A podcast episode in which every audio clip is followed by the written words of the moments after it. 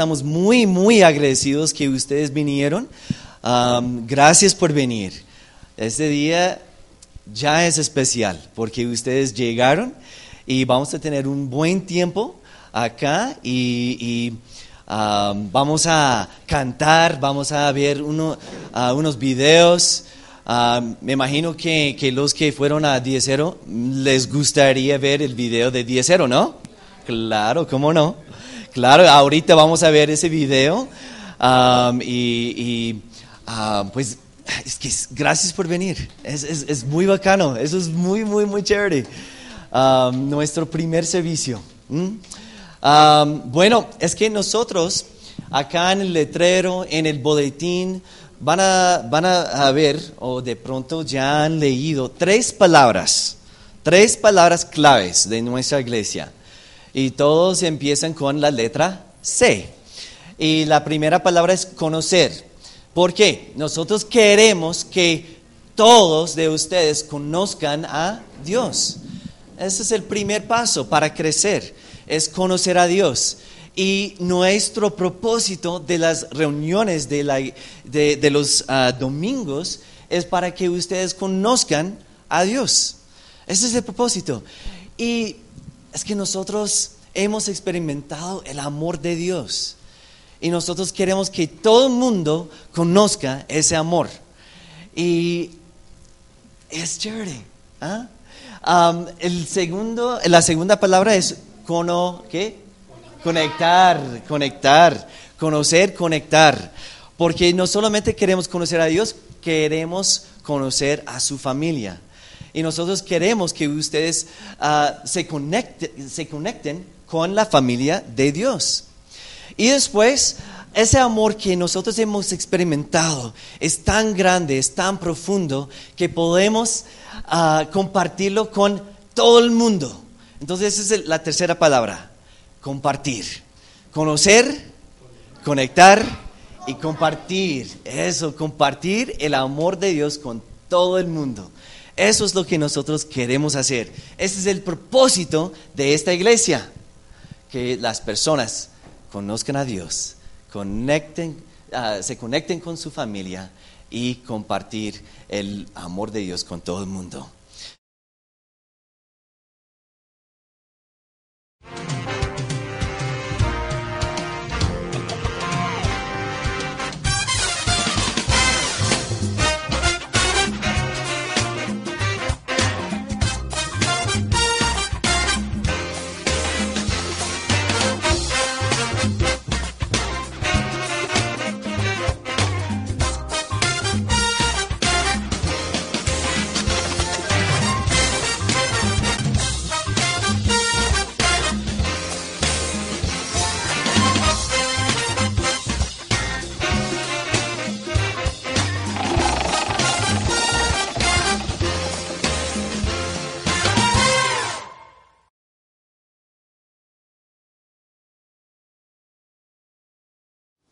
Hoy estamos empezando una nueva serie sobre Dios. Es que nosotros queremos que ustedes conozcan a Dios. Entonces, yo creo que sería muy, muy bueno empezar con ese tema. Entonces, queremos que ustedes conozcan a Dios, pero ¿quién es? ¿Quién es Dios? ¿Mm? Eso es lo que dijo el video. ¿ah? ¿Quién es Dios? Nosotros tenemos muchas creencias ¿ah? y nosotros creemos ciertas cosas sobre Dios, pero ¿qué es correcto? ¿Ah? ¿Qué es lo que dicen las, las, escrituras? ¿Qué es lo que dice la Biblia? Necesitamos estudiarla y, saber muy bien ah, lo que dice Dios sobre, bueno, Él. Entonces, lo interesante es que nosotros ah, podemos conocerlo. ¿Lo conoces? También, y eso es como difícil de captar, pero también podemos entenderlo. De pronto no podemos entender todo de Dios porque Él es más grande que nosotros, pero sí podemos entenderlo. Puedo decir, ¿cómo puedo decir eso? Pues Jeremías 9, 23 a 24 dicen, esto dice el Señor, esto dice el Señor, no dejen que el sabio se jacte de su sabiduría, o el poderoso de su poder, o el rico de sus riquezas, pero los que desean jactarse, que lo hagan solamente en esto, de conocerme verdaderamente y entender que yo soy el Señor, quien demuestra amor inagotable y trae justicia y rectitud a la tierra y que me deleito en estas cosas. Yo, el Señor, he hablado. Si Dios dice que podríamos jactarnos por conocerlo y por entenderlo, eso significa que Dios quiere que lo conozcamos. Interesante. Es que realmente nos está invitando a conocerlo. Nos está invitando a entenderlo.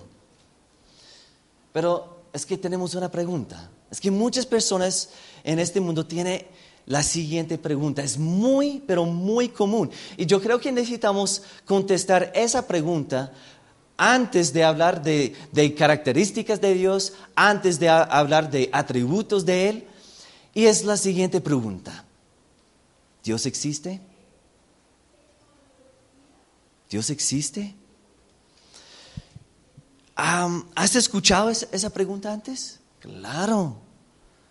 ¿Dios existe? De pronto la has hecho tú. ¿Dios realmente existe? Personas de todas las culturas del mundo han hecho esa pregunta. ¿Dios existe? ¿Mm? ¿Qué creen ustedes? ¿Es Dios real o inventado? ¿Mm? Yo he escuchado algunos comentarios como, como estos. Dios es una invención de personas débiles que no pueden sacar sus vidas adelante, que no pueden aguantar las circunstancias que les llegan. ¿Han escuchado eso? De pronto. Tal vez. También yo he escuchado esto. Dios es como un amigo imaginario como algunos niños tienen. Los psicólogos dicen que no existen razones para alarmarse si un niño tiene un amigo imaginario. Dicen que el niño no sufre de problemas mentales, no vive situaciones sobrenaturales. El niño está sano. Del mismo modo en que llegan los amigos imaginarios, se van, se van y desaparecen con el tiempo.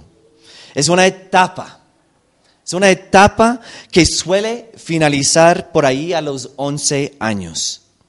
Cuando el niño tiene muy desarrollados las funciones del lenguaje, de la lógica, memoria e inteligencia. Mejor dicho, creer en Dios, muchas personas creen eso, creer en Dios es una etapa que con el tiempo se va desapareciendo. Creen que Dios es para las personas que no tienen lógica y tampoco inteligencia. Es bobo. Conversas con Él pasas tiempo con él, los dos juegan como un, amigo imaginario, pero todo el mundo entiende que tu amigo no es real, es inventado. Muchas personas creen eso, que Dios simplemente es un amigo imaginario. Pero nosotros podemos saber que Dios es real, ¿por qué? Podemos saber, en primer lugar, podemos saber que Dios es real porque hay evidencia en la creación. Hay evidencia en la creación. Salmo 19, 1 al 4 dice, los cielos proclaman la gloria de Dios y el firmamento despliega la destreza de sus manos.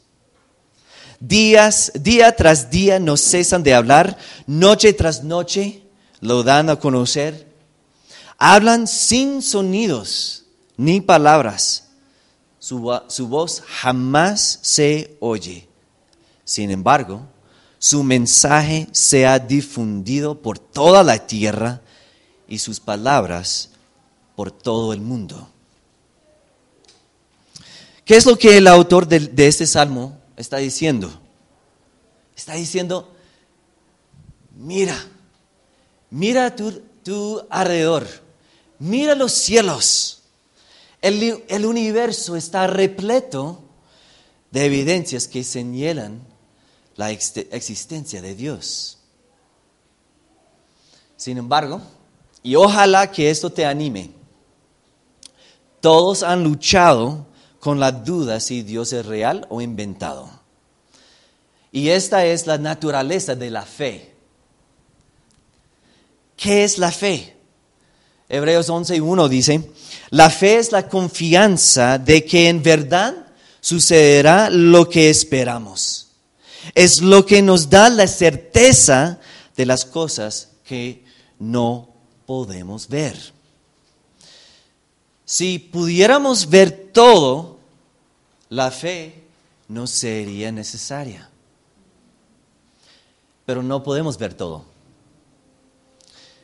Es que, en serio, realmente la vida, la base de la vida es la fe. Por ejemplo, te, levantaste esta mañana con la fe que habría suficiente aire para respirar. ¿Sí o no? Claro. Desayunaste esta mañana porque tenías la fe de que tu cuerpo digeriría los alimentos y sacaría los nutritivos, nutritivos que necesitabas. ¿Mm? Eso es fe. Conseguiste un trabajo en tal empresa, cualquier empresa, porque creías que te iban a pagar. Eso es fe. Es que, escuchen eso, eso es bien importante. Es que en esta vida no hay garantías. No hay garantías en esta vida. Solo hay expresiones de la fe. Solo hay expresiones de la fe. Pero esto no significa que debemos expresar nuestra fe a ciegas. Siempre hay cosas que impulsan nuestra fe. Puede ser nuestra experiencia, hechos, razonamiento. Por ejemplo, creíamos que habría suficiente aire esta mañana para respirar, porque todos los días anteriores, ¿qué? Había aire. Es nuestra experiencia. Aceptaste tu trabajo porque tuviste una reunión con el gerente o alguien. O sea, investigaste la empresa un poco, por lo menos un poco, antes de aceptar el trabajo. ¿Sí o no? Claro. Es por eso que Dios dice en Salmo 19.1, mira el cielo, míralo. El cielo da evidencia de la existencia de Dios, la grandeza, la majestad de los cielos, de la naturaleza, los árboles, el pasto, la tierra, todo inclusive el aire, el viento, da evidencia de que hay un Dios. Los cielos proclaman la gloria de Dios y el firmamento despliega la destreza de sus manos. Juan y, María cantaron esa canción, muy bonita, ¿no? Muy bonita. Pero la letra es muy importante y, ojalá que, pudieron entender la letra. Pero las primeras palabras dicen dice eso.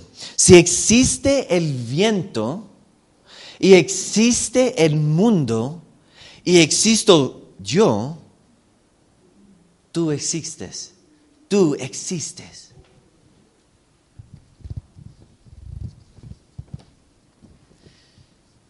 Las cosas del universo no solamente han sucedido, existen. ¿Entendieron eso? ¿Comprende, uh, ¿Comprendieron? Ay, no puedo hablar. ¿Ah? Sí, gracias. ¿Comprendieron eso? Claro. Es que las cosas del universo no solamente han sucedido, existen. Existen. Eso es un gran problema para algunas personas. Porque si nada existe, y hay personas que creen eso, que realmente todo es un, una ilusión. Y si nada realmente existe, no tenemos que explicar nada. Pero el momento que reconocemos que algo existe, tenemos que explicarlo. El universo existe, el viento existe, los cielos existen, los vemos. Nosotros vemos el universo, nosotros oímos el universo, lo sentimos. Entonces, ¿de dónde vienen todas esas cosas? Es que todo evento tiene una causa. ¿Sí o no? Todo evento tiene una causa. Yo, y, no, y no puede ser el evento mismo. Tiene que ser algo independiente de dicho evento. Las cosas no ocurren de manera aislada, sino que unas están ligadas a otras en un proceso de interacción. Si el viento existe, lo cual es el efecto, ¿cuál es la causa? ¿Quién o qué lo empujó? ¿Y quién lo sostiene? Si decimos, decimos, que el sol y las estrellas son una consecuencia de unos procesos científicos, pues ¿cuál es la causa de dichos procesos? La causa tiene que ser algo que es totalmente, pero totalmente independiente.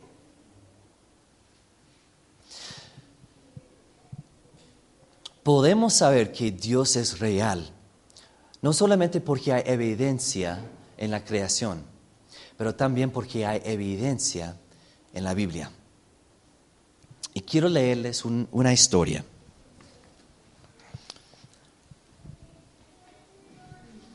Cuando acá vio a Elías, exclamó, así que realmente eres tú, el alborotador de Israel. Y no le yo no le he causado ningún problema a Israel, respondió Elías.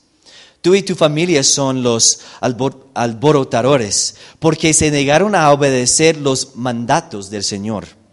En cambio, han rendido culto a las imágenes de Baal. Baal es un, dios falso de, aquel tiempo.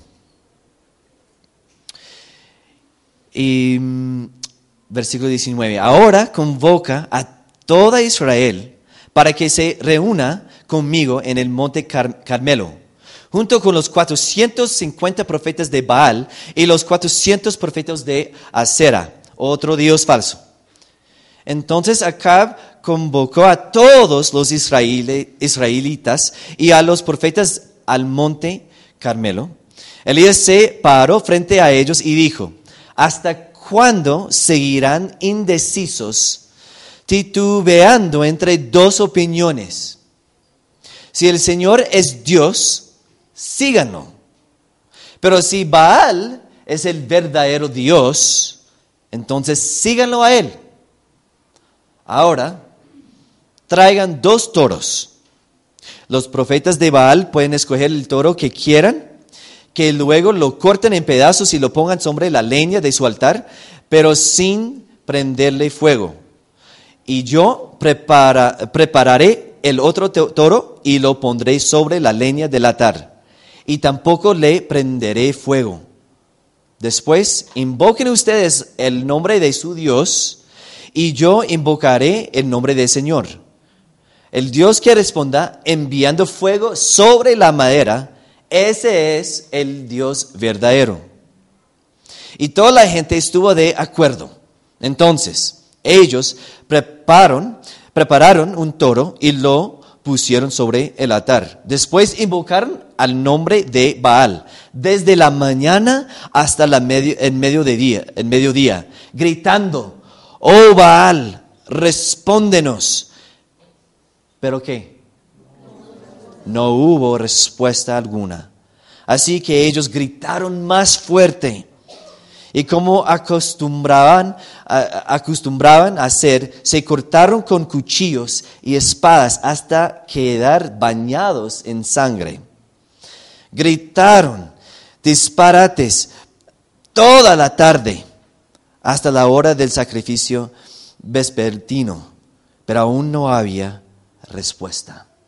Ni siquiera se oía una sola, un solo sonido. A la hora que suele hacerse el sacrificio vespertino, el profeta Elías caminó hacia el altar y oró. Oh Señor Dios de Abraham y de, de Isaac y de Jacob, demuestra hoy que tú eres Dios en Israel y que yo soy tu siervo. Demuestra que yo he hecho todo esto por orden tuya. Oh Señor, respóndeme Respóndeme para que este pueblo sepa que tú, oh Señor, eres Dios y que tú solo has hecho volver a ti. Al instante, al instante, el fuego del Señor cayó desde el cielo y consumió el toro, la leña, las piedras y el polvo. Hasta lamió toda el agua de la zanja. Cuando la gente vio esto, todos cayeron rostro en tierra y exclamaron que el Señor, Él es Dios. Sí, el Señor es Dios. Es que hay muchas historias así en la Biblia que nos da evidencia del poder de Dios y de su existencia. Dios quiere revelarse. Por eso Él dice, mira los cielos, lea mi Biblia, porque ahí van a encontrar a mí. La Biblia es su historia. Además, el Espíritu Santo utiliza la Biblia en nuestras vidas para convencernos de su existencia y nuestra necesidad. También hay evidencia en vidas transformadas. Hay evidencia en los cielos, en la creación, en la Biblia, pero también en vidas transformadas.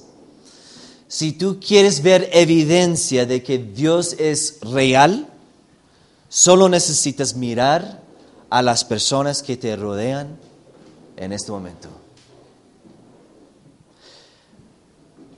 Dios ha transformado las vidas de muchas personas. Muchas personas que están en este lugar.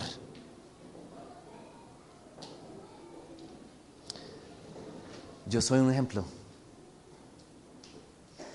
Las personas que han ido a, a Diecero han visto unos testimonios de carteles ¿Recuerdan? ¿Sí? Y tenemos una foto ahí. Y en el video que vimos ah, antes de, la música, nosotros vimos unos testimonios ahí en, carteles. ¿Y cuál es el propósito de, de esos carteles, esos testimonios? Es que hay un antes y un después Pero ustedes creen que las personas mismas hicieron esos cambios? No. Es que Dios hizo esa obra en ellos. Yo tengo un antes y después. Antes de Cristo y después de Cristo.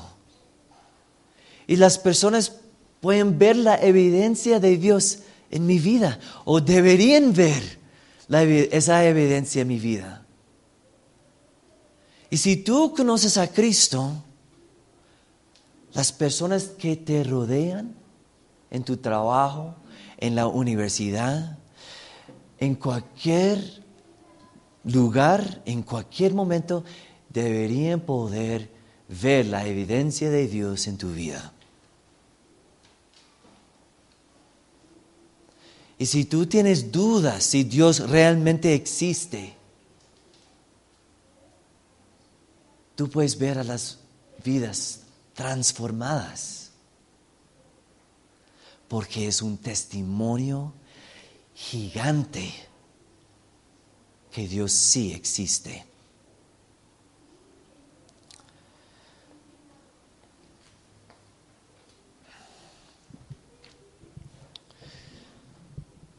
¿Conoces a Cristo? ¿Conoces a Dios? Yo quiero que tú conozcas a Dios, que realmente tengas una relación con Él, una relación personal con Él. Y eh, ahorita vamos a orar, y yo quiero orar por ustedes. Y también vamos a darles la oportunidad de conocer a Cristo. Si tú no lo conoces o quieres más información o, quieres saber qué es lo que dicen las escrituras sobre Cristo, sobre Dios.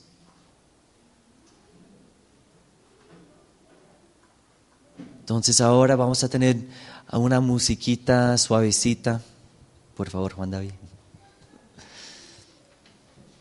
Vamos a orar. Gracias Dios. Gracias por este tiempo, gracias por este momento.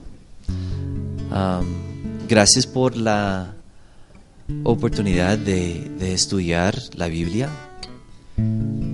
Gracias por el privilegio que nos has dado de ah, conocerte. pero Señor, yo, yo quiero orar por ah, personas acá que que tienen dudas,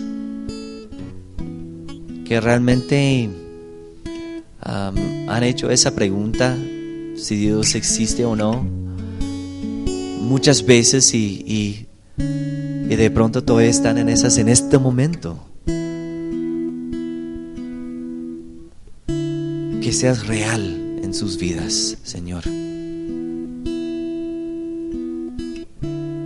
Porque tú no eres una invención, tú no eres creado por ah, manos humanas. Tú eres el creador.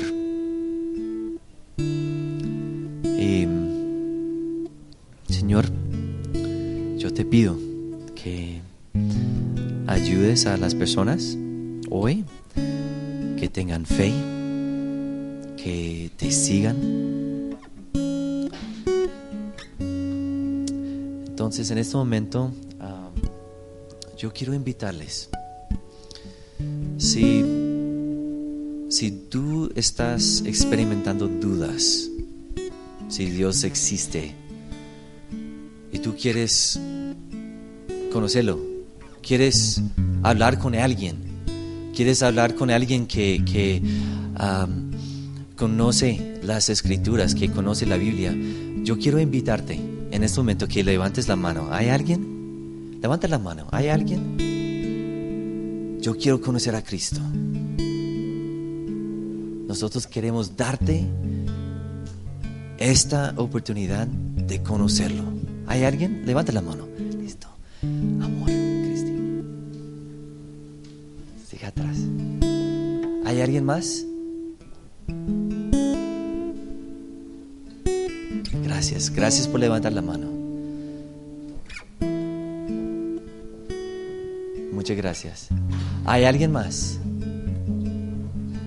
que dice, yo tengo dudas, pero me gustaría saber más? ¿Hay alguien? Listo.